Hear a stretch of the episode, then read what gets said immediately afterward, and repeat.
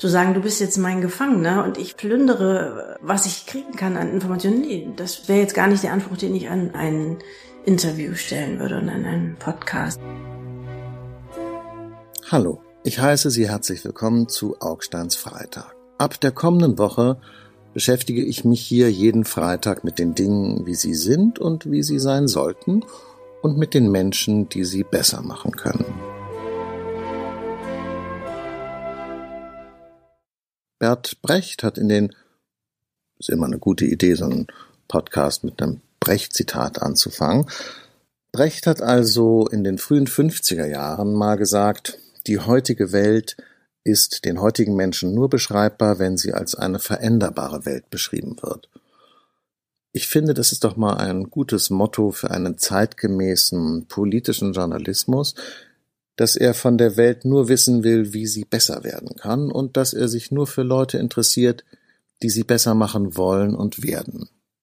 Das machen wir also ab nächster Woche hier und heute legen wir dafür die Grundlagen. Es geht um Gespräche, aber es geht um Gespräche, die auf eine besondere Art und Weise geführt werden und die auf eine besondere Art und Weise gehört werden. Es geht eben um Podcasts. Davon verstehe ich ehrlich gesagt gar nichts. Ich habe mir ein paar angehört und ich fand sie oft zu lang, zu langatmig, ehrlich gesagt auch ein bisschen langweilig.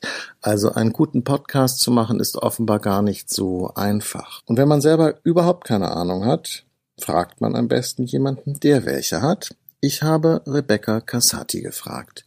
Rebecca wurde 1970 in Hamburg geboren. Sie war viele Jahre lang Journalistin. Sie hat für die Süddeutsche Zeitung gearbeitet, fürs SZ-Magazin. Sie war beim Spiegel und bei Harper's Bazaar. Und seit ein paar Jahren leitet sie beim Surkamp Verlag die Abteilung Autobiografisches Sachbuch. Außerdem sind wir befreundet. Das ist alles schön und gut, aber deswegen würde ich heute nicht hier mit ihr reden, sondern weil sie selber seit kurzem einen Podcast macht. Rebecca's Podcast heißt Die Sucht zu sehen und findet unter dem Dach des Berliner Auktionshauses Griesebach statt. Es geht da um Kunst, was sie für die Menschen bedeutet, welche Erfahrungen sie damit gemacht haben, welche Erinnerungen sie daran knüpfen. Rebecca's Podcast läuft seit Juni diesen Jahres alle zwei Wochen. Sie hat mit dem Musiker Max Rabe geredet, mit der Schriftstellerin Deborah Feldmann, mit dem Autor Moritz von Uslar oder mit dem Künstler Christian Jankowski. Und das sind alles ganz besonders feine, liebenswürdige, lustige, heitere und spannende Gespräche. Und ich kann mir darum niemand Besseren vorstellen, um zu lernen, wie man so ein Podcast-Gespräch führt. Ja, Rebecca, schön, dass du da bist und diesen ersten Podcast gleich mit mir machst. Vielen Dank dafür. Danke, dass ich da sein darf. Große Ehre. okay, pass auf. Die Idee ist ja, dass ich jetzt von dir lerne, denn du machst ja schon einen Podcast, einen ganz tollen, wie ich finde. Und äh, ich fange jetzt ja erst an, sozusagen. Also mh, deshalb habe ich mir so ein paar Fragen zurechtgelegt, die ich dir gerne stellen würde. Und äh, vielleicht kannst du mir helfen dann dabei, einen guten Podcast hier zu machen. Ich, ich äh, gebe mein Bestes, aber die alten Podcast-Hasen werden sich natürlich jetzt bei deinen Worten den Bauch halten vor Lachen, denn mein Podcast ist jetzt vier Monate alt. also ja, aber er ist super gut. Äh, vier tolle Monate sind mehr als vier schlechte Jahre. Ja, das freut mich. Pass auf, wir fangen mal an. Ähm, Rebecca, was, äh, was stellst du dir eigentlich vor, wann die Leute deinen Podcast hören? Unter, unter welchen Umständen? Oder ist das, ist das überhaupt wichtig? Das ist sehr wichtig. Ähm, ich stelle mir vor, äh, sie hören ihn über Kopfhörer beim Sport oder wie ich häufig bei der Gartenarbeit auf jeden Fall im Ohr. Ähm, deshalb finde ich auch, muss die Qualität ein bisschen anders, sprich besser sein als ein Interview, wie man es normalerweise als Journalist schon oft geführt hat, mit einem Handy oder mit einem, mit einem Audiorekorder, wo es dann eben nicht so darauf ankommt, wie es, wie es klingt, weil kein Mensch hat das ja dann nah im Ohr, anders als beim Podcast. Beim Autofahren ist natürlich noch wichtig. Es ist eine ganz schöne intime Geschichte, oder? Wenn man so dicht dran ist an den Leuten, so dicht im Kopf ist. Ja, man, man hört das Atmen.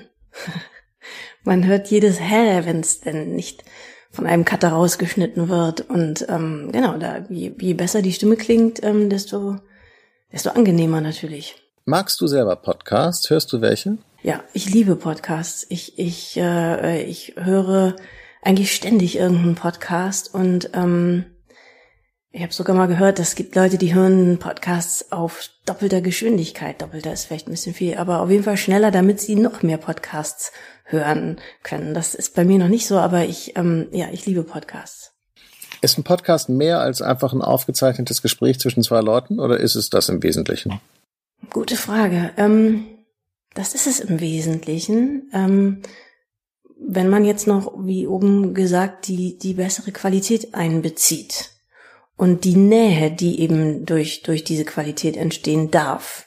Okay, also sozusagen Riesenthema Nähe zwischen den Leuten, die da reden. Äh, äh, unterscheiden sich denn Podcasts von normalen Interviews oder normalen Gesprächen außer der Tonqualität?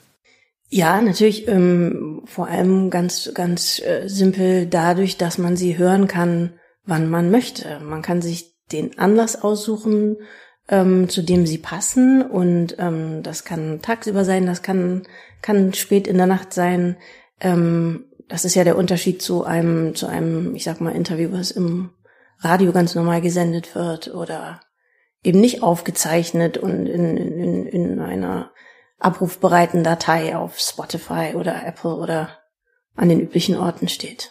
Gibt es eigentlich einen Unterschied für dich zwischen einem Gespräch und einem Interview? Also private Gespräche lassen wir jetzt mal raus, aber es, wenn du mit jemandem redest, sozusagen für deine Arbeit und das wird dann aufgenommen oder du machst irgendwas danach, ist das ein Interview oder ist das ein Gespräch oder ist das hm. egal? Ja, sehr gute Frage. Man, man wird ja nicht umsonst Journalist, ja. Ähm, man wird das, weil das in einem in der Regel und idealerweise angelegt ist, weil man äh, mehr Fragen, vielleicht auch manchmal etwas andere Fragen, auf jeden Fall dauernd Fragen im Kopf hat, die man von den Menschen wissen will. Deshalb glaube ich, dass bei ähm, vielen Journalisten auch ein normales, in Anführungszeichen, Gespräch, eine Unterhaltung für den, für das Gegenüber manchmal klingt wie ein Interview. Zumindest muss ich mir das manchmal anhören, ja. Bei dir ist es ganz extrem so. Äh, äh, ich habe das vorhin in der kleinen Einleitung schon gesagt. Wir sind ja auch befreundet, wir kennen uns. Es ist tatsächlich so, wenn man dich beobachtet, äh, wie du mit Menschen redest, hat man immer das Gefühl, du du interviewst sie gerade für ein Porträt. Das ist wahnsinnig lustig beim Abendessen oder so, weil die Leute dann auch ganz unerwartet darauf reagieren, weil sie das natürlich nicht gewöhnt sind, dass da jemand nochmal nachfragt und nochmal nachfragt und dann nochmal nachfragt und das alles immer wahnsinnig freundlich freundlich und, und, und mit dieser entzückenden Stimme, die du hast und so. Und dann packen die Leute natürlich auch gnadenlos aus. Es ist auch fast ein bisschen, fast ein bisschen gemein. Bisschen unangenehm, ja. Ja, ich, ähm, ja, manchmal ähm, wollen sie das vielleicht auch gar nicht so gerne erzählen, aber genau, sind nicht drauf gefasst, dass sie, dass sie so bestimmt werden. Ich weiß es nicht. Ich glaube, viele finden das auch unangenehm. Es ist reizend, was du sagst, aber es ist, glaube ich, manchen nicht so angenehm. Wie führt man überhaupt ein Gespräch oder, oder, oder führt man überhaupt ein Gespräch oder lässt man es laufen? So jetzt hierarchisch meinst du, ob, ob man die Zügel so in der Hand hält? Ja, ich, also es kommt immer ein bisschen auf das Gegenüber an. Ähm, ich glaube, auch wieder als Journalist ähm, tendiert man dazu, erstmal so die Eckdaten abzuklappern bei jemandem. So einen Rahmen zu ziehen, in, in, in dem dann das weitere Gespräch verläuft. Diese ähm, lauter w, die W-Fragen erstmal alle zu klären. ja, ja, genau. Oder ich stelle mir das vor wie so ein, wie, genau, wie so ein Quadrat, wie so ein Spielfeld. Nicht während ich rede, aber während wir jetzt reden. Ähm, lustigerweise fällt einem dadurch auch oft sehr viel später erst auf, dass man selber gar nicht zurückgefragt wird. Ja, es gibt ja Leute, die, die äh, senden nur und wollen gar nichts von einem wissen. Das merkt man aber ähm, dann erst ähm, oft sehr, sehr viel später, ja. Weil man auch zufrieden ist, weil man, weil man, genau, weil man es ja wissen wollte, was man gefragt hat. Was ist denn für dich ein gutes Interview oder ein gutes Gespräch? Ein genaues, ein genaues Gespräch, bei dem ganz präzise gefragt wird. Ich habe es zum Beispiel auch nicht so wahnsinnig gerne, wenn wenn wir jetzt mal von gedruckten Gesprächen ausgehen, wenn ich was über den Interviewer erfahre. Ja, wenn ein Ich vom Interviewer auftaucht, habe ich persönlich nicht so gerne. Es ist aber einfach eine Geschmacksfrage. Es macht sicher nicht objektiv schlechter, aber ich möchte einfach, dass der Interviewer eigentlich der genau der der Stichwortgeber oder der der Motor ist, aber dass ähm, die Geschwindigkeit oder die die ja die die Strecke, keine Ahnung, wie jetzt das richtige Bild ist, von dem Antwortenden ausgeht. Erinnerst du dich noch an André Müller? Den, den großen Interviewer der 70er und 80er Jahre, der, der die Interviewkunst in seiner Zeit, äh, äh, der hat alle großen deutschen Intellektuellen und auch ein paar internationale interviewt. Stimmt, wir haben, ja, ja, wir haben ihn im SZ-Magazin auch gehabt, ja, stimmt. Mhm. Ja, war er war bei der FAZ früher und dann mhm. eben, aber eigentlich war er ein Zeit, ein Zeitautor dann äh, mhm. später, äh, viele Jahre und Jahrzehnte. Und er hat den Satz gesagt, ich habe die Erfahrung gemacht, dass ich mehr zu sagen habe als die Leute. Tatsächlich, ja, das wundert mich. Das habe ich noch nie gedacht. Das, das ist sozusagen für mich das, das K.O.-Kriterium. Äh, äh, das heißt ja, dass er eigentlich schon mitbedenkt, was sein Gegenüber gleich sagen wird und deshalb so fragt, wie er fragt. Ja, das ist spannend, weil er offenbar der Meinung war, dass er selber genauso klug und interessant ist wie seine Gesprächspartner. Und du hältst es aber eher für einen Nachteil bei, bei der Gesprächsführung. Eindeutig, ja. Mm. Also das soll jetzt nicht kokett klingen, ist es gar nicht, Nein. sondern ne? Müller hat äh, oft gar keine Fragen gestellt, sondern Sätze gesagt, die mit einem Punkt enden. Mhm. Habe ich auch nicht so gern.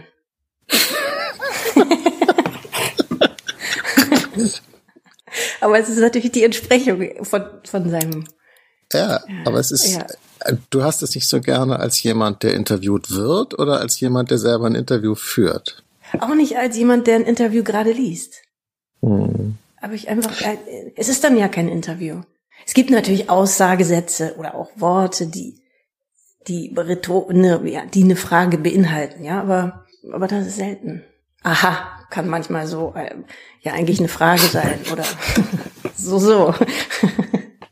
Naja, der rhetorische Trick ist vermutlich, äh, wenn du einen Aussagesatz sagst und ihn einfach in den Raum stellst und du hast es mit dem Gesprächspartner zu tun, der jetzt nicht äh, dann das zur Gelegenheit nimmt, auszusteigen aus dem Gespräch, weil das kann man dann ja, man kann dann ja schweigen und sagen, aha, ja, aha, so, so, mhm. Mhm. haben Sie jetzt hier so festgestellt, interessant, muss ich mich jetzt nicht zu äußern, sondern mhm. wenn du es mit jemandem zu tun hast, der eigentlich gerne redet, dass er das sozusagen als Anknüpfungspunkt dann nimmt. Also dass sozusagen der Interviewer stellt dann gar keine Frage, sondern er gibt die Antwort und guckt dann, ob der Interviewte auf eine gescheite Frage dazu kommt, zum Beispiel, wäre jetzt so eine ja. Idee. Ja. Aber du merkst, ich, ich spiele jetzt so ein bisschen rum, weil ich versuche, mir so zu überlegen, welcher Pfad der richtige ist. Ja. Oder, oder eben vielleicht wirklich welche Hierarchie. Ich finde, natürlich, natürlich ähm, ist der, der interviewt wird, der Wichtige, der Entscheidende. Sonst macht das ganze Setting ja gar keinen Sinn. Also und so vielsagende Kommentare dazwischen, ähm, ja, bringt es nicht voran, finde ich. Kann man auch gleich fragen, was man wissen oder andeuten will. Warum interviewt man jemanden oder warum interviewst du jemanden? Weil ja häufig in einer ganz normalen Kommunikation nicht das fällt, was man aber wissen will. auch manchmal, weil es dann schneller geht, etwas zu erfahren. Jetzt wieder in so einer privaten Situation kann man natürlich warten, bis sich da so eine Unterhaltung hinbewegt, aber man kann sie ja ein bisschen mitbewegen. Du meinst also, um es mal möglichst allgemein zu formulieren, reden ist möglich? Wie meinst du das, Jakob? Naja, es ist natürlich so, also mir geht das immer so bei allen Sachen, mit denen ich mich beschäftige. Wenn ich anfange, mich damit zu beschäftigen, wenn ich das Gefühl habe, ich gehe immer näher ran an das Thema, völlig egal, was es jetzt ist. Und jetzt sind es halt Podcasts und diese besondere Form des Mediums und so weiter. Und man geht immer näher ran. Irgendwann verschwimmt das Bild und man hat das Gefühl, eigentlich geht es sowieso nicht. Das ist mhm. sinnlos. Lass es, lass es uns bleiben lassen. Es bringt eh nichts. Man versteht die Leute nicht. Sie verstehen dich nicht. Äh, keiner versteht irgendeinen. Bei so einem Gespräch kommt eh nichts Gescheites bei raus. Reden macht an sich keinen Sinn. Geht dir das nie so? Original nie. Ich, ich, ich, ich wüsste die Situation nicht dazu, nee. Siehst du, aber das ist eben, dann bist du vielleicht doch die geborenere Journalistin als ich. Nee, das glaube ich gar nicht. Muss denn der Interviewer eine Distanz zum Objekt seiner Fragen haben? Oder ich kann es auch, auch weniger schwurbelig sagen, muss man das Gegenüber mögen? Gute Frage. Ähm, manchmal ist es hinderlich, wenn man das Gegenüber mag, ähm, weil man es dann ein bisschen anders hm, angeht, so ein Interview, weil man vieles auch äh, so als, weil man vieles dann so voraussetzt oder denkt, der Zuhörer oder Leser äh, weiß schon, was hier für eine gute Stimmung herrscht. Ähm, man thematisiert dann die Sachen nicht so wie. Äh, also am besten ist eigentlich, wenn man sich neutral, finde ich, äh, äh, gegenüber tritt. Vorher hast du jetzt gefragt, ob man, ob das sein muss, ob das eine Voraussetzung ist, die Neutralität. Ähm, ein bisschen hebt ja das Podcasten die Neutralität auf. Ich weiß, wir haben zum Beispiel angefangen, die ersten Interviews mit Sie, also die Leute gesiezt. Und wenn ich wir sage, meine ich, meine ich natürlich mich, weil ja. Also, wir, also ich habe die Leute gesiezt und ähm, das kam gar nicht gut an. Weil man in dieser, ja, privaten Gesprächssituation, oder zumindest klingt sie ja so, das offenbar als störend empfindet. Oder weil es, weil es ähm, eine Distanz einbaut, die gar nicht da ist. Keine Ahnung. Auf jeden Fall haben wir schnell gemerkt, okay, wir müssen duzen. Und zwar egal wen, egal welchen Alters, welchen Status. Quatsch. Echt? Ja. Ja. Das ist ja wie in Dänemark, das kann doch nicht sein. Wie, wie praktisch so. Es ist wie in fast allen Ländern, wir sind ja eines der wenigen, wo gesiezt wird. Gut, aber die zivilisierten Länder wie Frankreich, Deutschland und so, da wird natürlich gesiezt. Das finde ich auch ganz richtig. Ich, ich komme ja, ich komme ja aus Norddeutschland und Distanz ist geradezu eine, ist eine Überlebensbedingung, würde ich sagen. Dann, dann bin ich ja noch geehrter, dass du mich duzt, schon so lange. ja gut, wir, kennen uns ja lange. Du kommst ja übrigens auch aus Hamburg. Insofern scheint es auch dort äh, unterschiedliche Antworten auf diese Frage zu geben. Aber finde ich echt interessant. Jetzt mal Spaß beiseite. Du meinst also, ich sollte duzen, egal mit wem ich rede? Einfach so, ey, pass mal auf und du, wir sind jetzt ja. hier auf meinem Podcast, ja, und da duzen wir uns alle und ich bin der, der Jaki und wie heißt du, ey, und so. Ist das nicht ja, auch so ein bisschen? Minus das bisschen Rüdiger Hoffmann hafte, ja, genau. Das ist auch das Netz. Das, das ist halt keine Sitzkultur. Oh Gott. Ja. Ja, ja, ich ja. weiß nicht. Ja, Riesenthema Alter. Riesenthema Alter, genau. Das ist wie, wie keine Groß- und Kleinschreibung. Äh, oder, oder ja, Nee, das ist jetzt kein gutes okay. Beispiel. Okay, das Netz als demokratischer Raum, da wird nicht gesiezt, da gibt es keine Titel, keine Groß- und Kleinschreibung. Finde ich ja. interessant. Ich werde mal gucken, ob ich das durchziehen kann. Da bin ich im Moment noch nicht so sicher. Vielleicht bin ich noch nicht so weit. Äh, natürlich. Wer ist denn dein erster Gast? Davon ja, das will ich jetzt hier noch gar nicht so verraten. Ich habe aber okay. eine, eine Liste von Leuten, mit denen ich reden möchte, bis äh, in den März hinein und wir wollen das ja jede Woche machen. Also das ist jetzt nicht das Problem. Mhm. Sag mir doch mal, mit wem hast du denn in deiner Reihe, die du seit Juni machst, bisher am liebsten gesprochen? Oder was war das schwierigste Gespräch? Du weißt doch, Rebecca, das ist so wie wenn deine, deine Tochter aus der Schule kommt und du fragst, ist denn heute irgendwas Lustiges passiert? Was du so jetzt genau. so, also, was sagt der mit Lehrer? wem hast du am liebsten, Nicht. am liebsten gesprochen? Das äh, weißt du ja, klug wie du bist, auch schon, was ich jetzt gleich sagen werde, nämlich natürlich mit allen. Oh ja. Jeder Ja. hatte auf andere Art und Weise was Interessantes zu Ja, sagen. du kennst den Film Ein Herz und eine Krone mit Audrey Hepburn und Mhm. Gregory Peck. Und dann so jede Stadt auf ihre Weise und dann unterbricht sie sich und sagt, Rom, Rom war wunderbar. Und sowas Ja. musst du jetzt auch. Du musst sozusagen diplomatisch sagen, jeder Gesprächspartner auf seine Weise, aber Aber einer war wunderbarer. Und das war, ähm, okay, ich sage jetzt einfach mal, Deborah Feldmann fand ich am, am atemberaubendsten insofern. Deborah Feldmann, die äh, Autorin aus New York, aus Williamsburg, die gemacht hat Unorthodox, äh, tolles Buch, großartige Serie bei Netflix, hat jetzt auch einen Preis bekommen. Ganz kluge Frau mit einer sehr, sehr spannenden Lebensgeschichte, um das nur als Journalist sozusagen für unsere Hörerinnen und Hörer zu verdeutlichen. Genau. Die hat, ähm, genau, die ist in einer äh, jüdisch-orthodoxen Sekte aufgewachsen, weiß wahrscheinlich jeder ähm, mittlerweile, der ihre Serie, also die Serie gesehen hat, die auf ihrem Buch basiert oder der das Buch gelesen hat, natürlich äh, alles Bestseller und riesen Einschaltquoten oder Streaming-Abrufe, muss man ja sagen, bei Netflix. die hat eben die Geschichte, dass sie bis sie 18 war, ähm, eigentlich unter Ausschluss äh, der Öffentlichkeit kann man jetzt nicht sagen, aber sie ist sie wie soll ich sagen? Also sie ist, ich glaube, mit 17 das erste Mal im Kino gewesen und ähm, hat dort nicht verstanden, warum es Filme gibt. Also sprich, das war ein, ein, ein, ein Thriller mit Sean Penn und sie hat nicht das Bezugssystem eines Films verstanden. Sie hat da drin gesessen und gedacht, ist das jetzt ähm, Sie hat nicht gewusst, wie soll sie sich fühlen? Was macht sie mit dieser Information? Warum ist die so gestrickt und, und, und, ja, der fehlte halt sehr, sehr lange. Die ist aufgewachsen ohne Bezugssystem in die Welt. Ja, die hatte halt hat in einer bestimmten Welt gewohnt, aber das, das Außen sollte nicht einbezogen werden. Und mit so jemandem zu sprechen, ist natürlich, oh, oh, ist natürlich unfassbar,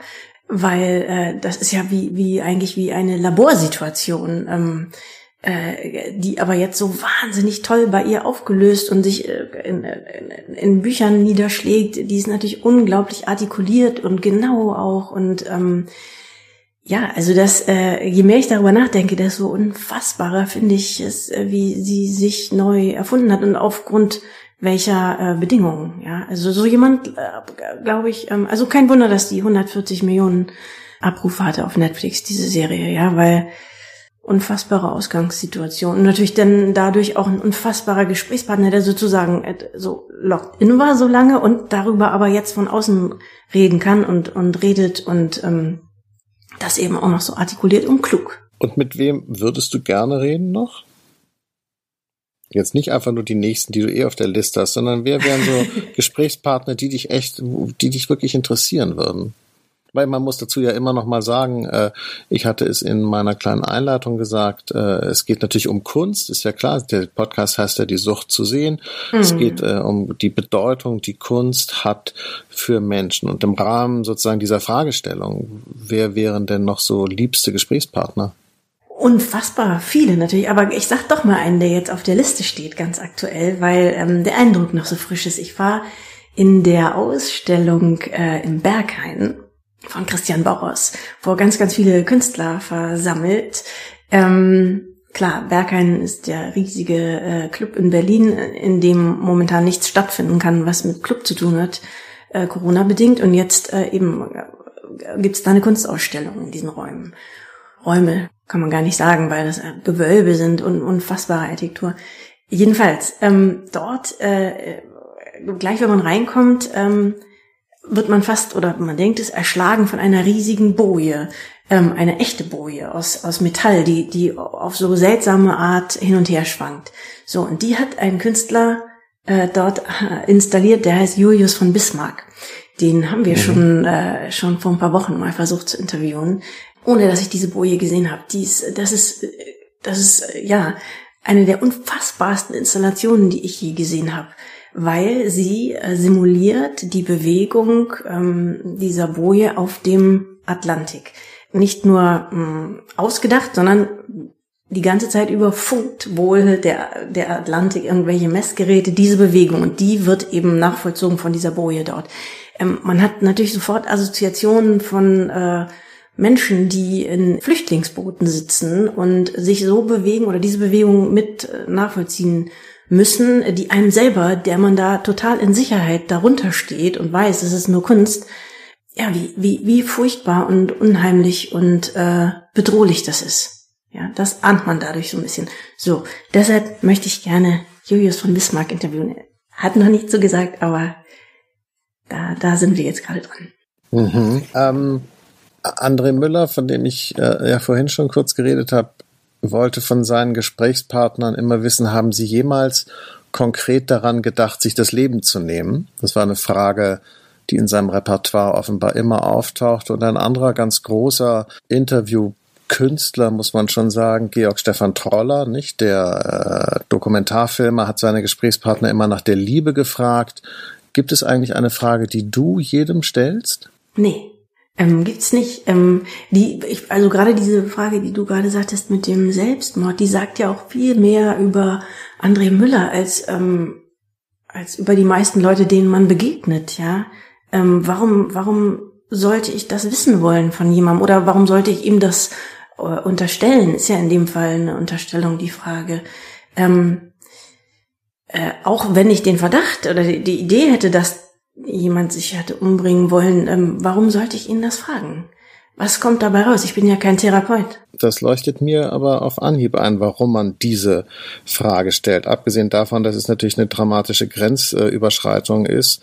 Ja. Aber genau darum ja. geht es ja. Es geht natürlich darum, in dem Gespräch keine Grenzen zu akzeptieren und zu sagen, dieses Gespräch, was wir hier führen, ist das absolute, das totale Gespräch und wenn du dich mit mir hinsetzt, dann erhebe ich Anspruch auf dich im Ganzen und ich versuche sozusagen so tief zu kommen, wie es überhaupt nur geht und wie sollte das tiefer gehen als mit der Frage nach der Liebe, so wie Troller das offenbar gemacht hat oder durch die Frage nach dem Tod, wie Müller das gemacht hat. Eigentlich finde ich das äh, total einleuchtend. Ich meine, man könnte auch andersrum sagen, Rebecca, drunter sollte man es gar nicht machen. Ich bin, bin echt gespannt auf deinen Podcast, Jakob, weil das ist ja anscheinend, was du anpeilst. Ähm, okay. Ähm, ich, ich, ich, nein, ich ist nicht so. Ich finde ja, äh, fände doll, wenn das dabei rauskommt. Aber zu sagen, du bist jetzt mein Gefangener und ich, ich äh, äh plündere, was ich kriegen kann an Informationen, nee, das finde ich auch allein fürs Zuhören recht unangenehm. Es wäre jetzt gar nicht der Anspruch, den ich an, als Zuhörer oder als, als Leser an ein Interview stellen würde und an einen Podcast. Ich finde eher, man muss die Persönlichkeit versuchen von jemandem zu erfassen. Das hat viel mehr mit Empathie zu tun und viel weniger mit ähm, Überraschen und Überrumpeln und äh, Zwingen. Und würde dir, das ist jetzt echt unfair, aber würde dir eine Frage einfallen, die ich allen Leuten stellen sollte? Ja, warte mal. Welche Frage solltest du allen stellen? Mit dem Anspruch, den du gerade formuliert hast, ein Interview, Nö, da kann ich ein bisschen das, drunter bleiben. Ich glaube, irgendeine Frage. Das würde, finde ich echt interessant. Ja. Ähm, ich, es gibt ja dieses Format. Die gibt es auch bei Podcasts. Äh, Matze Hirscher macht das in Hotel Matze. Der fragt zum Beispiel immer alle, wenn ich ein Plakat aufstellen würde auf dem Alexanderplatz, riesig groß, das steht da dann eine gewisse Zeit lang, was sollte ich da von dir für einen Satz draufschreiben? Ähm, ich höre die Interviews sehr gerne ähm, aus Hotel Matze, finde das aber in der Regel die, die äh, hinsichtlich der Antwort langweiligste Frage. Ähm, weil klar, in der Zeit oder in der Kürze der Zeit sagt dann niemand etwas, was ihn auf ein, eine Formel bringt. Also die wenigsten Leute sind ja sind ja da so äh, äh, konzise in ja, also wäre ich auch nicht. Ähm, ja, es ist oft sind doch auch Zufallsstränge äh, ähm, von so einem Interview viel interessanter. Immer die eine selbe Frage was, was, das kann ja nur eine sein, die mit dir und deiner Wirkung zu tun hat, Jakob. Ja? Mit mir? Äh, ja. Es kann ja keine Frage sein, die abgestimmt ist auf dein Gegenüber, denn du stellst sie ja jedem. Es müsste also so, so ein bisschen sein, äh, eine Frage, die so auf, auf dich abhebt, die so ein bisschen vielleicht hamburgisch nasal, was ja viele Leute als arrogant empfinden, was es natürlich überhaupt nicht ist bei dir. Aber so in die Richtung, ähm, so, so ein bisschen wie du so Leute ja, so ein bisschen. Ähm, aber da bin ich ja von so oben wie du. Ich, aber ich finde ja, ich, da bin ich ja so wie du es vorhin gesagt hast. Ich finde, es sollte im Interview nicht um den Interviewer gehen. Und auch in ah, so einem ja. Gespräch sollte es nicht um, das, das sehe ich eigentlich ganz genauso. Also ich finde nicht, dass so ein Podcast der Ort ist, um sich selber in Szene zu setzen. Aber das mhm. macht man eh, wenn man es macht, aber man redet schon mit jemandem, der der Grund ist, warum sich die Leute das anhören. Das finde ich, nö, das ist gar nicht so mein Ding, ehrlich gesagt. Okay. Es ist ja dann, äh, ja, es ist auch ein verspieltes Element irgendwo, ja. Und ich kenne ja nun äh, viele deiner Interviews, ich kenne auch viele deiner Live-Interviews. Und nicht umsonst stellst du da ja nicht allen Leuten dieselbe Frage. Und ähm, du, du hörst ganz genau zu und äh, äh, fragst auch Sachen, die Leuten unangenehm sind, aber ähm, es geht auch nie in Richtung Gefangenschaft oder unter die Gürtellinie. Nee, nee, ich dachte nur, ob das sozusagen in so einem Podcast-Format, ob es rubrifizierter sein sollte. geradezu mehr eben wie so ein Magazinjournalismus, der ja ganz oft ja. so Gefäße bereitstellt, die dann einfach abgefüllt werden äh, und man dann in der Vergleichbarkeit sozusagen den Spaß hat. Nicht der sagt das, mhm. der sagt das, der sagt das und, und so. Aber es muss auch gar nicht sein. Ich habe nur noch eine letzte Frage. Was machst du eigentlich in einem Gespräch, wenn du das Gefühl hast, du wirst belogen? So ein bisschen wütend werden innerlich. Hm. und und ähm, ja dranbleiben.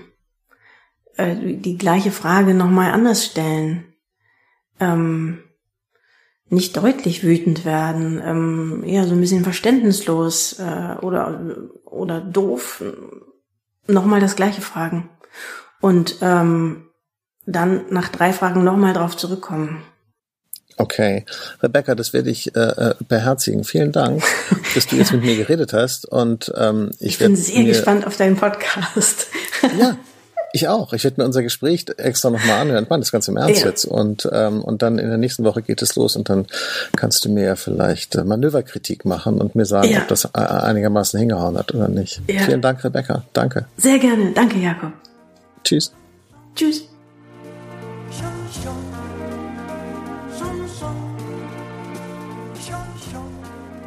Das war also das Gespräch mit der Journalistin, Lektorin und Podcasterin Rebecca Cassati.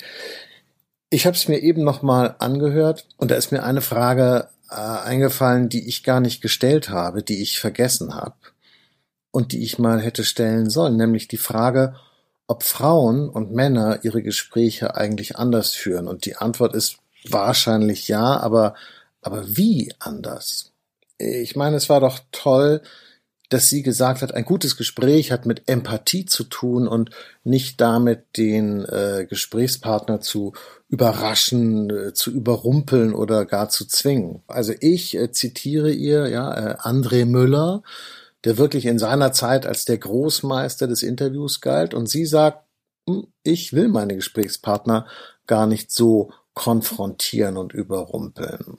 Und äh, als ich mir das eben angehört habe, habe ich gemerkt, dass ich mich da offenbar äh, so ertappt gefühlt habe, dass ich gar nicht beim Thema geblieben bin, sondern gleich die nächste Frage nachgeschoben habe, die ich auf dem Zettel hatte. Das finde ich irgendwie ganz lustig. Ja, ich werfe mich praktisch so in Pose, komme mit Müller, habe äh, schon die riesen Fußstapfen vor mir, in die ich treten will, und dann erinnert sie mich auf ihre freundliche, hm, reizende Art und Weise daran, dass das nun auch schon wieder 30 Jahre her ist und man das inzwischen ganz anders machen kann. Wollen wir mal sehen, wie es läuft. Nächste Woche geht es dann richtig los. Ich verrate jetzt nicht mit wem. Hören Sie selbst oder beziehungsweise wie ich von Rebecca eben gelernt habe, ja, hört selbst im Netz. Nur duzen. Euer Jakob. Daran muss ich mich, glaube ich, noch gewöhnen. Bis dann. Tschüss.